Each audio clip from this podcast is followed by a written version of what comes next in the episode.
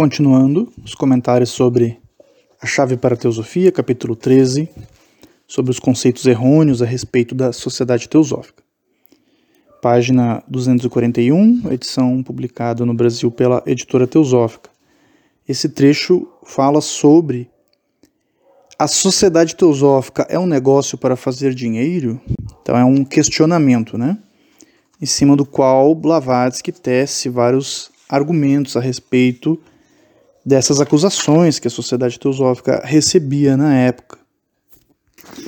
Acho que aqui cabe comentar, fazer tanto um, uma contextualização sobre a época e como era a relação do, dos recursos da sociedade teosófica entre os membros fundadores, Blavatsky e Olcott, que é o que ela está descrevendo aqui, quanto fazer alguns comentários sobre hoje, né, como que funciona hoje a sociedade teosófica na, nessa questão mais prática, mais é, física, né, de você ter que ter recursos, você ter que administrar uma sede, mais de uma sede, você tem um, um valor de anuidade dos membros, né, e como que funciona isso nos dias de hoje.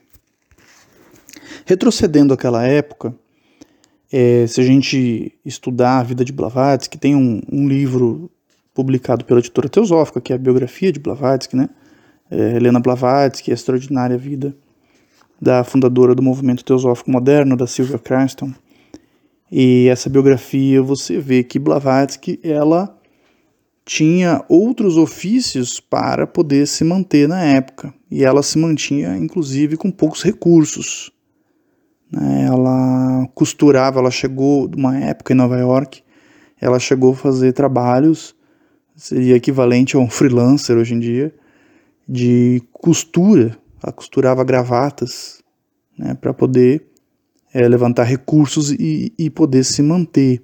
Em outros períodos, ela publicava artigos em revistas, pelos quais era remunerada, né, mas revistas que não eram da Sociedade Teosófica, outras revistas algumas revistas espíritas, se eu não estou enganado, da época.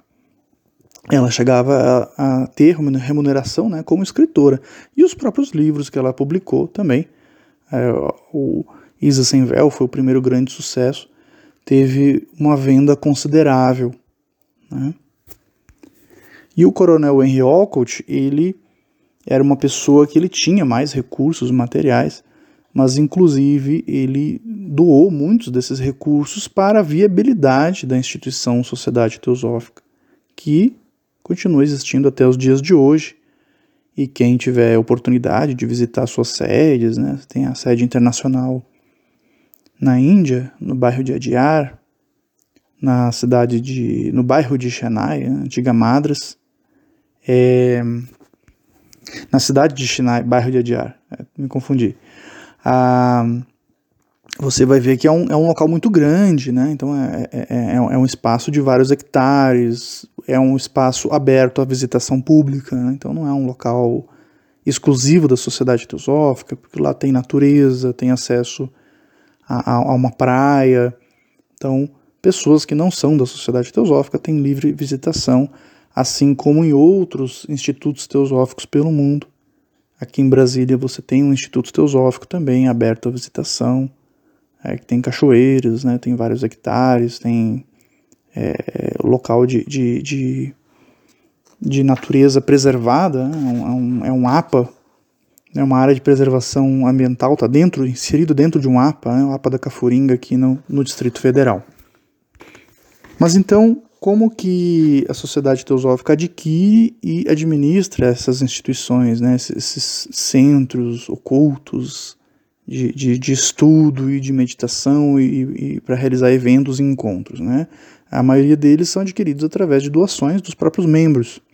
Então os membros não só não, não retiram dinheiro da sociedade teosófica, como muitos ainda realizam doações, entendendo que é necessário que você tenha um espaço físico para que você possa receber as pessoas e realizar né, muitos, muitas ações. Você vai precisar ter recursos físicos para viabilizar hoje, para viabilizar essas ações. A, todo o trabalho dos palestrantes, isso eu posso falar com propriedade, porque eu sou membro da Sociedade Teosófica e sou conferencista da Sociedade Teosófica no Brasil, todo o trabalho é voluntário. Eu nunca recebi nada para realizar nenhuma palestra. Né? E claro que a gente tenta fazer do máximo para viabilizar. Então, quando o palestrante vai, vai palestrar numa cidade, fica hospedado na casa de outros membros, eu já fiz muito isso, já palestrei em várias cidades, e geralmente eu acabo não, não, não gasto com hospedagem, que sempre fico hospedado lá na casa de amigos, né, de, de algum membro da sociedade teosófica, justamente para reduzir os custos e viabilizar essas ações, já que não há arrecadação. Né? Essas palestras são gratuitas. Existe, inclusive, um grande tabu na sociedade teosófica com essa questão do dinheiro, né? que até às vezes dificulta é, a sociedade teosófica em, em relação a outras instituições de cunho espiritual e filosófico semelhantes a ela, ela é bem pobrinha, assim, digamos, né? Poderíamos dizer assim. Então, muitas vezes até faltam recursos financeiros para realizar algumas ações, porque tem é, uma grande resistência em, em, em cobrar dos participantes. Né? Sempre, sempre existiu isso. Claro que eventos há valores de inscrição, mas são valores muito baixos, né? valores uma faixa de 50 reais, por exemplo. Né? Então, comparado, tem instituições que realizam retiros espirituais com valores exorbitantes, né? A gente sabe disso. É, e, não, não estou falando isso criticando, só estou falando que é, que é diferente. E isso vem do, do pensamento indiano. Como a sede internacional da Sociedade Teosófica fica na Índia, você incorpora muito né, o pensamento indiano na Sociedade Teosófica. E o pensamento indiano diz que o conhecimento de um yogi não tem preço. Né? Então existe muito isso, essa resistência, essa filosofia, esse modus operandi de não cobrar pelo conhecimento. É claro que, eventualmente, algumas lojas realizam cursos pagos, né? realizam um curso de alguns dias, um workshop de astrologia, por exemplo, ou de algum tema específico. Então, as lojas teosóficas, que são as, as ramas teosóficas, né? como se diz em Portugal e também na, nos países de língua hispânica, é, os ramos né, da sociedade teosófica, as lojas, elas têm autonomia, os grupos de estudo também têm autonomia para é, se, se articularem da maneira que acharem melhor, desde que não desde que não acabem indo contra né, as diretrizes nacionais e internacionais. Então existem sim alguns cursos pagos, mas é, é muito pouco. Né? Geralmente a grande maioria, 90% da, dos eventos da sociedade teosófica são gratuitos e abertos ao público. Claro que há alguns eventos fechados para membros, né, para você poder ter um estudo avançado, mas aí também nem é uma questão de, de, pagar ou não pagar, né, são eventos para membros, para que os membros possam se aprofundar nos assuntos, né, de maneira que se fosse aberto ao público ia ter alguém que apareceu pela primeira vez e ia fazer perguntas básicas e você não ia conseguir desenvolver e aprofundar os temas. Mas 90% ou mais aí das atividades da sociedade teosófica são gratuitos e abertos, abertos a todos os públicos. Né? Então, essas diretrizes impedem, inclusive, é, por exemplo, a Sociedade Teosófica no Brasil tem alguns funcionários, alguns poucos funcionários. Né? Tem duas pessoas na secretaria, um zelador da sede nacional. Essas pessoas não podem ser membros da Sociedade Teosófica. Vejam que curioso. Então, um membro da Sociedade Teosófica não poderia ser um funcionário da Sociedade Teosófica, porque iria contra esse princípio aí de, de vender o seu conhecimento e etc. Então, essas pessoas são funcionários, mas não são membros da, da sociedade teosófica. Então, Blavatsky ela fala que, inclusive, eu estou usando esses argumentos porque estão relacionados ao que Blavatsky fala aqui. Né? Então, ela diz que, inclusive, a sociedade teosófica ela muitas vezes tem limitações para realizar muitas atividades que gostaria. Em outro trecho do livro, ela fala sobre a questão da educação, né? ela diz se tivéssemos mais dinheiro abriríamos escolas, né? mas não abre essas escolas porque não, não há o recurso. Né? Então, só para a gente entender como é que funciona essa, essa relação do dinheiro com a sociedade teosófica. Algumas, algumas lojas, como eu comentei, têm a sua autonomia, né?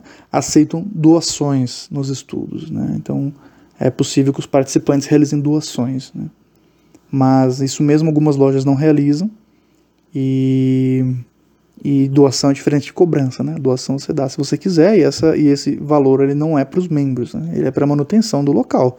Você tem um local, você, ou, ou você paga aluguel, ou se o local é próprio, né? se é uma sede própria, você vai ter custos ali de condomínio, de, de IPTU, né? tem que pagar a luz, tem que pagar a água, tem que pagar a internet se tiver disponibilizado no local e assim por diante.